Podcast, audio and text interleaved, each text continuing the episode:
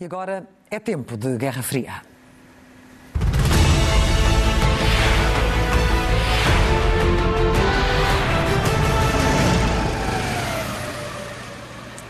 Com Nuno Rogério e José Milhazes, hoje em direto de Matosinhos. Muito boa noite, Nuno, aqui em estúdio. Olá. Muito boa noite, José Milhazes, eh, à distância. E vou começar por ti, eh, porque tu queres começar pela conversa que faz tremer Putin, ou que fez tremer, e que conversa foi essa?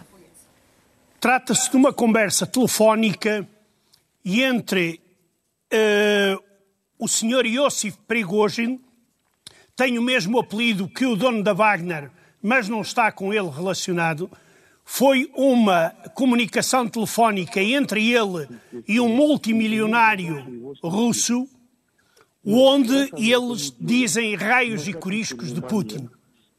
Pensa-se que esta conversa foi detectada e difundida pelos ucranianos, eh, mas, por exemplo, o, o, o, realizador, o que é realizador de espetáculos, o Prigozhin, eh, classifica a corte de Putin de canalhas, acabados e assassinos.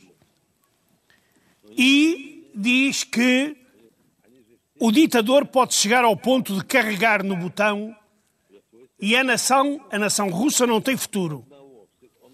E sublinha que não duvide para o seu interlocutor que eles darão cabo do país. O magnata responde que o Kremlin enterrou o povo russo e pergunta por que é que foi provocado o derramamento de sangue na invasão da Ucrânia e chama a Putin Satanás zero e liliputiano complexado. Uh, o realizador de espetáculos veio afirmar que se trata de uma montagem feita com a ajuda da inteligência artificial, convenceu muito pouca gente, agora já é cada vez mais claro que se trata de uma conversa original. Sim. O Kremlin faz de conta que não aconteceu nada para não dar uma dimensão noticiosa a esta conversa, mas o facto é que os serviços de segurança russos já começaram a atuar no sentido de investigar isto. E porquê?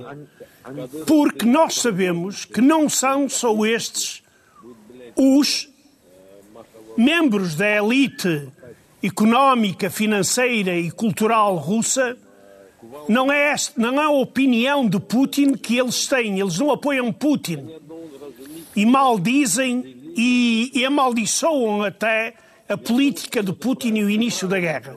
Mas não têm coragem de vir afirmar isso publicamente.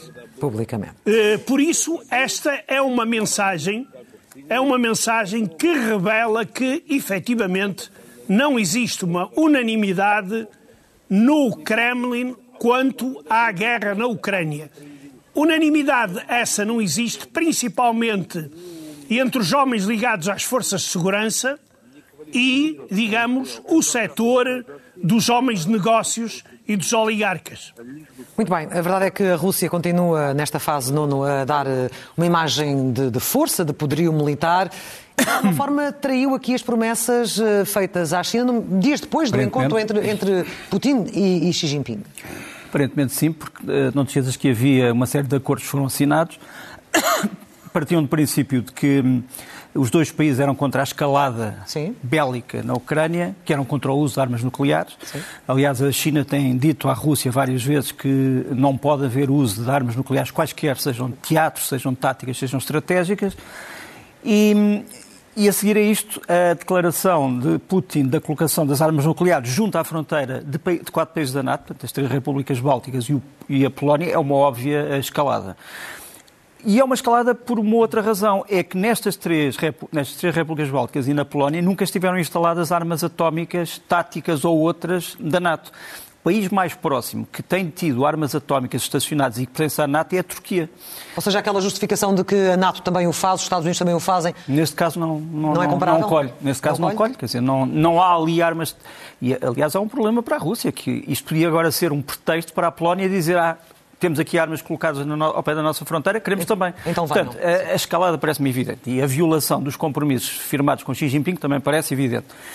A reação chinesa não foi mais violenta, foi de condenação, mas não foi mais violenta porque, obviamente, que Xi Jinping não pode seguir a uma cimeira onde veio a dizer que estava a preparar uma nova era económica com a, com a Rússia, vir agora dizer esta gente não presta. Quer dizer, obviamente percebemos isso. Agora, o papel da Bielorrússia fica, ou da República Belarus fica extremamente comprometida. Nós sabemos que este país, e sobretudo o regime do Sr. Lukashenko, tem uma grande oposição interna, como nós sabemos, praticamente não há nenhuma eleição que não seja contestada na Bielorrússia, eh, mas nós sabemos o papel deste país no dia 24 de fevereiro de 2022. Sim. Esta fotografia, penso eu, que é exemplar. É uma fotografia dos helicópteros que atacaram Kiev, que atacaram o, aeroporto Antonov, o aeroporto Ostomel, e que são suspeitos de ter levado paraquedistas que tentaram eliminar fisicamente uh, o presidente Zelensky através de grupos de operações especiais. E foram esses helicópteros que pousaram na Bielorrússia, atravessaram a fronteira e atacaram a Ucrânia com a Bielorrússia a permitir uma traição a um país com o qual mantém relações diplomáticas. É uma coisa que as pessoas não sabem. É que há um embaixador ucraniano em Minsk, há um embaixador ucraniano na Bielorrússia que este senhor que está aqui, uh, o Igor Krizim, uh, que tem uma missão impossível, quer dizer, ele no fundo está a defender os interesses de Kiev num país que declaradamente está pronto a trair qualquer tipo de acordo com, com, com, os ucranianos. E, portanto, é uma, é uma tarefa, como eu disse, impossível, mas mostra também um bocadinho do paradoxo e do surrealismo das relações internacionais nesta zona do mundo.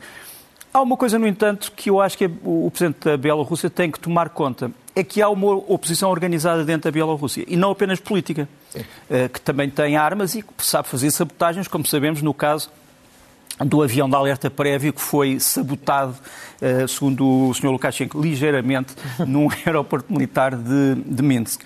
A verdade é que esta oposição, que tem vários grupos que nós conhecemos, o grupo BIPOL, a Ciberresistência, eh, a Comissão dos Trabalhadores dos Caminhos de Ferro, o grupo Buzli e Lasiak, eh, os Ajun Bey, etc., todos estes homens fazem parte de uma, e mulheres fazem parte de uma frente que reivindicou este atentado ou esta sabotagem no centro de Minsk, na maior fábrica de automóveis da Bielorrússia, a fábrica uh, da MAZ, e isto foi um bocadinho, podemos ver, da, houve três explosões antes deste incêndio e o incêndio consumiu larga parte da fábrica. Portanto, é também bom que o Sr. Lukashenko não se preocupe apenas com as sanções de que vai ser alvo internacionalmente por causa uh, de ter uh, consentido este, esta mudança de armas, uh, mas também pela oposição interna. Já agora deixa-me dizer que há aqui uma clara violação do Tratado de Não Proliferação Nuclear, que proíbe que os países possuidores de armas nucleares as transfiram para outros países ou que promovam uh,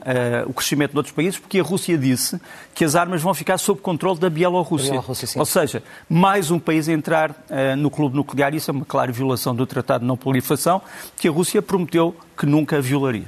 Ainda há pouco, José Milhazes, tu falavas eh, de elementos da elite russa que não dizem em público aquilo que ouvimos há pouco, mas como é que parte dessa elite, ou grande parte dessa elite, está a olhar para esta decisão de colocar armas nucleares estáticas na Bielorrússia?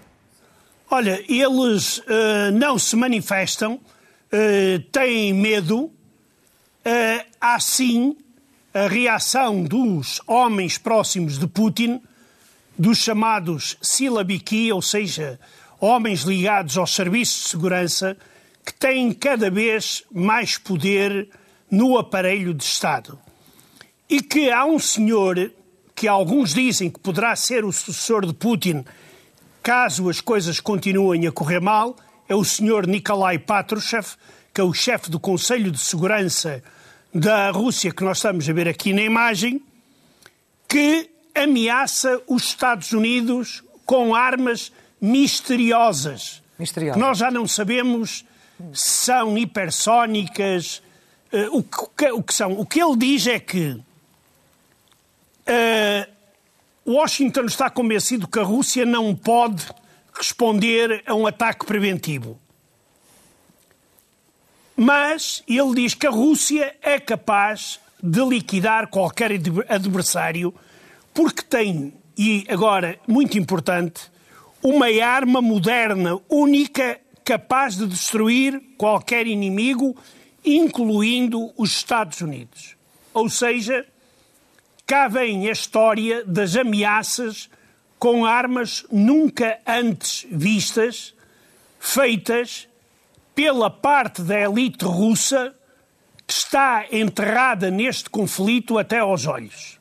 Agora, este tipo de fuga de informação, como é aquela chamada telefónica, é uma coisa que não é frequente. Nós o que sabemos é que muitos dos oligarcas e dos homens russos ricos não estão a viver na Rússia, neste momento procuram o Dubai como refúgio uhum.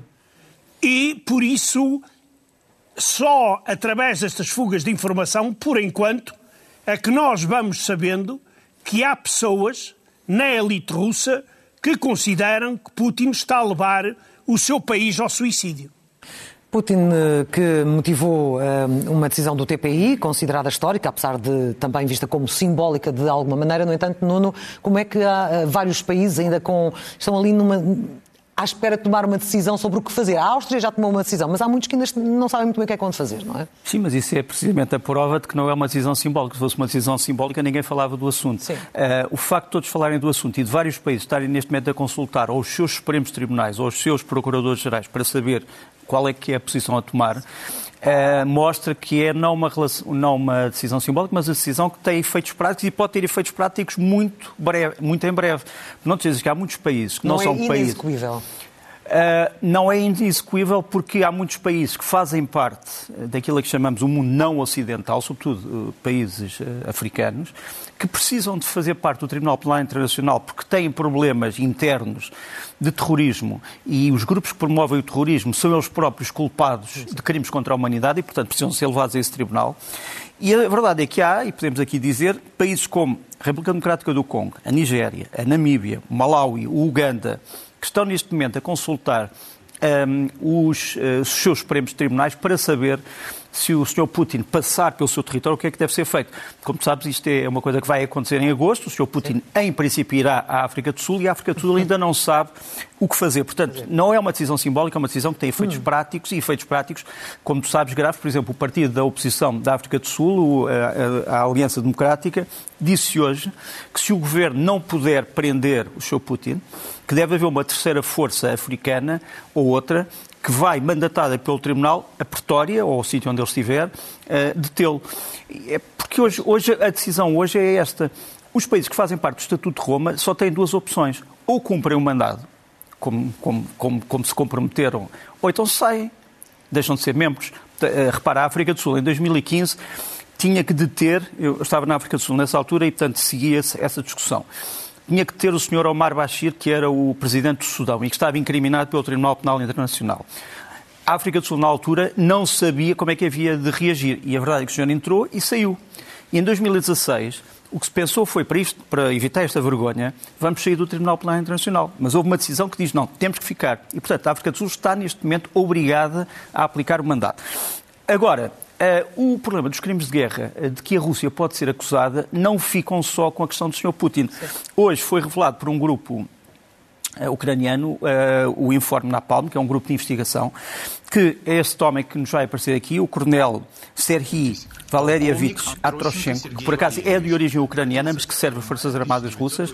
Ele é o comandante do Regimento de Assalto Aéreo 960, também conhecido pela Unidade 75837.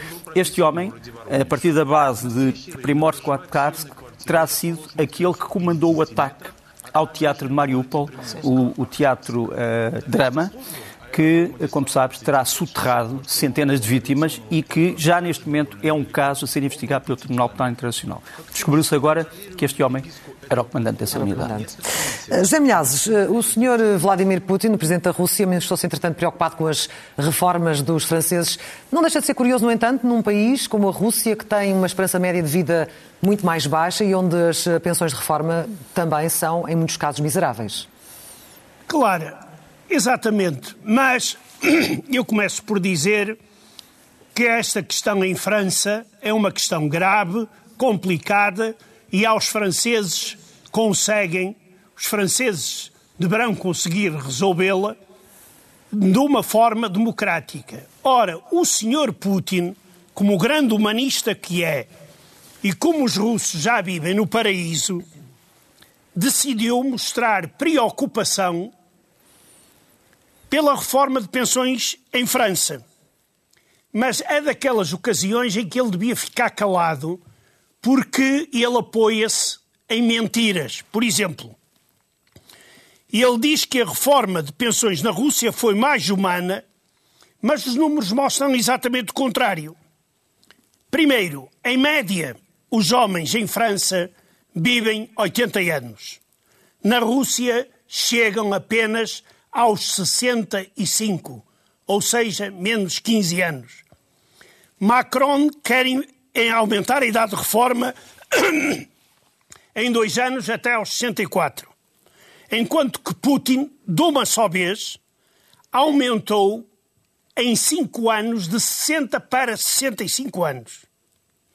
Ora, na Rússia, 52% dos homens não chegam sequer à idade da reforma. E mais, mais um elemento que leva a pensar para quem é que este senhor está a falar e quem é que ele tenta enganar. A reforma média em França é de 1.400 euros. Na Rússia ronda os 167 euros. Depois disto, eu acho que não é preciso fazer comentário mais nenhum para ver que tipo de demagogo e mentiroso é o ditador russo. Olhamos agora, Nuno, para a linha da frente e, em particular, para as condições dos ucranianos no campo de batalha. É verdade. Eh, como tu sabes, continuam os grandes preparativos para aquilo que não sabemos como vai acontecer, se vai acontecer, Sim. quando vai acontecer, a famosa contraofensiva ucraniana para recapturar o seu território nacional ocupado. Nós sabemos que uh, o Presidente Zelensky andou um, esta semana toda pelos grandes centros uh, de comando da linha da frente, esteve em, em Bakhmut, esteve em Zaporizhia, esteve em Kherson, esteve em Sumi, já perto da fronteira com a Rússia. E esta é a visita em Zaporizhia, onde se pensa que os ucranianos estão a concentrar largos meios que podem ser usados nessa ofensiva. E é curioso que esteja ali aquela bandeira. Aquela bandeira uh, é do, uh, da Brigada 65 mecanizada, que sempre defendeu Zaporizhia desde o começo da guerra e que nunca se deu um palmo. E a bandeira é também do, dos serviços secretos militares, portanto, do GUR, que têm uma grande atividade nesta guerra, como tu sabes, e que tem como, um, eh, como lema, e aparece ali, o lema latino Sapiens domina habitur asteris, ou seja, a sabedoria é que controla as estrelas. Hum. Uh, e, portanto, a Ucrânia acha que também pode ganhar esta guerra através da sua superioridade tecnológica. Uh, e é importante falar nisso numa altura em que a Ucrânia tem alguns problemas territoriais que tem que resolver, como vamos ver muito rapidamente neste mapa. É aquilo a que os ucranianos chamam as uh, voci pastchi, ou seja, as bocas do lobo, ou as bocas dos lobos. Realmente, se vires bem, os três primeiros mapas que nos aparecem ali, aparecem-nos uma linha vermelha que são as bocas, ou seja, são os sítios da Ucrânia que neste momento estão quase cercados. Os cercos são diferentes, repara. Em um temos o cerco, que agora se fala muito, de Avdivka. Uh, o 2 o cerco de Vodiane, que é muito próximo de Avdivka. E aparecem-nos ali aquelas setas, que são as setas das ofensivas russas, que tentam passar a zona cercada para ir mais além e fechar o cerco mais longe. Depois temos a zona 3, que é a famosa zona de Bakhmut, em que temos os últimos combates dos últimos dias, que aparecem ali com aquelas estrelas de vermelho e branco. Embaixo, uma frente menos conhecida, que é a zona de Zeraine, que fica mais a norte, portanto já muito próximo da fronteira com a Rússia, portanto, com, com o número 4, em que há também uma boca de lobo, mas muito menos pronunciada. Ou seja, a Ucrânia tem realmente estas cidades que estão em risco. Mas, como também dizem os generais ucranianos, tudo isso se pode considerar ao contrário. Ou seja, a zona, por exemplo, de Bakhmut pode transformar-se numa boca de lobo ucraniana Sim. para isolar unidades russas. E aquela boca de lobo é aquela azul, que seria dividida em quatro zonas de combate, ou aliás em cinco, a zona A, A1, B, C e D. E, portanto, esta é uma descrição que eu peço sucinta daquilo que está a passar na frente de combate. Gostava também de mostrar uh, algo muito importante. Como sabes, ontem houve um grande ataque de drones, uh, aparentemente de fabrico iraniano e transformados pela Rússia, contra várias cidades, e sobretudo Kiev, foram quase todos abatidos. A Ucrânia revelou que, apesar destes drones terem as inscrições originais de Persa apagadas e de terem todos os instrumentos que possam indicar a sua origem apagados, e do facto de estes drones serem feitos com instrumentos ocidentais, com eh, americanos, japoneses, etc., a verdade é que foi encontrado num dos drones esta inscrição em Farsi, que eles eh, esqueceram de tirar, está feita, digamos assim, a, a manuscrita, Sim. que diz, no fundo, para esta peça ser voltada ao contrário, para baixo. Ou seja, não foi possível apagar todos os vestígios do delito que neste momento martiriza as cidades eh, ucranianas. Por fim, a notícia, ainda voltando à superioridade tecnológica, da chegada praticamente todos os carros de combate tinham sido prometidos pelo Ocidente à Ucrânia. Estarão hoje na Ucrânia cerca de 121 carros de combate Leopard, Challenger e outros, de última geração. Estes são os Challengers, já com as bandeiras ucranianas e já alguns na Ucrânia. Este é o Ministro da Defesa, Reznikov, que inclusivamente guiou brevemente um dos carros de combate. Estes são os carros de combate vão ter as tais munições de urânio uh, empobrecido, que são uh, munições capazes de destruir qualquer blindagem por penetração e, e, porque causam um grande incêndio dentro do carro que atingem. E agora deixa-me mostrar, portanto, o que é que nos últimos dias chegou à Ucrânia. Aqui está uma fotografia elucidativa, vou dizer da esquerda para a direita, quando sair daqui o, o nosso vídeo. Challenger. Uh, material que veio de vários sítios do mundo. Ali está uh, o uh, Ministro da Defesa, outra vez, com os comandantes da ofensiva que se está a preparar, sobretudo paraquedistas. Da esquerda para a direita temos os Cougar americanos, os Striker americanos, portanto, veículos digamos, um de rodas, outro de lagarto, os dois de rodas, aliás, de combate de infantaria. Depois o Challenger, que é um carro de combate feito no Reino Unido, depois os Marder alemães e o último, que não aparece com bandeira, só ucranianas, que é o Senator, que é de fabrico canadiano. Portanto, no fundo, a Ucrânia está a receber isto tudo, algures, no seu território. Temos, penso que, tempo para mais dois temas. José Milhazes, tu hoje também queres destacar um episódio que ocorreu precisamente na tal entrevista dada por Vladimir Putin, quando ele anunciou a colocação de armas nucleares táticas na Bielorrússia. E o que é que aconteceu exatamente? Que chamou Clara, a tua atenção? É, é, mais, Clara, é mais um sinal de que uh, Putin não regula bem da cabeça, como se costuma dizer. Está com alguma paranoia cada vez maior. Nós, por este vídeo que vamos apresentar, cá está do lado esquerdo o jornalista que o vai entrevistar e que Putin o manda avançar mas quando chega a determinada altura, o Putin diz: chega, para aí. Ou seja, higiênica. isto aqui é absolutamente ridículo. Isto faz lembrar um pouco as visitas do Macron e do Guterres a Moscou, mas a paranoia que está em Putin que receia aproximar-se das pessoas. Não sei se por questões médicas ou por questões meramente psiquiátricas, mas esta é uma imagem de Putin, nós já mostramos muitos, em que Putin encontra formas de não se encontrar, uh, uh, ou melhor, faz com que não se encontre nem com multidões, nem com grupos numerosos de pessoas, apenas com algumas e estas escolhidas a dedo algumas exceções, como o presidente chinês. Uh, Nuno, para, para terminar, queres uh, trazer-nos trazer uh, música, é portuguesa Olha, e assinala esta tragédia que sim, está a acontecer. Eles chamam-se Darkness. Uh, é um grupo atual português de rock gótico, são o Barros, o Onix, o Berto, o Chola e o Jorge. Eles atualizam sensações de um grupo que se chamava Reborn, que já existiu há bastante tempo, e traz-nos aqui o Fields of War. Uh, é o seu último CD ou a sua última gravação. Fields of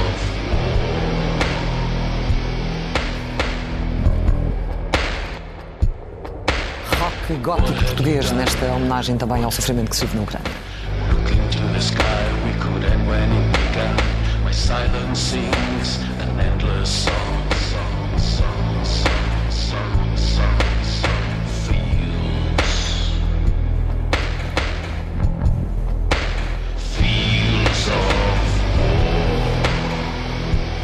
Deixa-me recuperar ainda com o José Milhazes, porque afinal temos aqui algum tempo de sobra. José Milhazes, eh, tens um último tema um, eh, e que envolve a religião e a forma como a religião não deve servir para este esforço de guerra. Claro, uh, uh, claro, neste caso da religião, eu acho que as autoridades ucranianas não estão a gerir da melhor maneira o problema. É sabido que a Igreja Ortodoxa Russa e a Igreja, Ortodoxa, a Igreja Ortodoxa Russa apoiou a invasão da Ucrânia, mas é também de lembrar que uma parte significativa da Igreja Ortodoxa Ucraniana pró-russa condenou essa invasão. Ora, neste momento, as autoridades lançaram uma forte campanha para retirar os templos mais importantes da ortodoxia, como é o caso deste que estamos a ver, a Lavra de Kiev, um mosteiro, que estava nas mãos do, está ainda, mas vai ser agora uh, retirado, à Igreja Ortodoxa Ucraniana pró-Moscou. E hoje soube-se que em Ivano-Frankovsk, no, no ocidente da Ucrânia, foi também retirado um templo à Igreja Ortodoxa Ucraniana pró-russa e entregue à Igreja Independente. Ora, eu penso que neste momento isto apenas devido aos ucranianos. E porquê? Há muitos ucranianos que continuaram na Igreja ligada a Moscovo, mas que são realmente apoiantes da independência do seu país e alguns lutam na frente de combate pelo seu país. Uhum. Eu acho que neste momento não é o melhor momento para as autoridades ucranianas, digamos, estarem a abrir feridas que poderiam ser tratadas no fim da guerra. Muito bem. Agora sim, Nuno, o último tema. Eh, falava o José Milhazes eh, dos que tombam também em combate, daqueles que uhum. lutam na linha da frente, e, e há uma morte que, hum, entre os ucranianos que não, não passou despercebida. Não, é o Maxim Galinichev, que era o, campeonato, o campeão europeu de boxe júnior em 2017. Ele tinha um campeonato em 2022, preferiu alistar-se e, portanto, morreu agora eh, em Kremina. Uh, aqui está este jovem, muito promissor.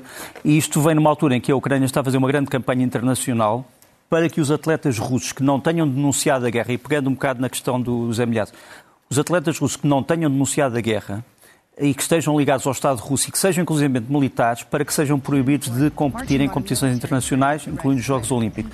E estão a lançar este vídeo em que mostram muitos dos militares, que neste momento são também desportistas, que ensanguentam os campos da Ucrânia e que não podem uh, pensar, passar em colmos, uh, dizendo que estão apenas a fazer desporto.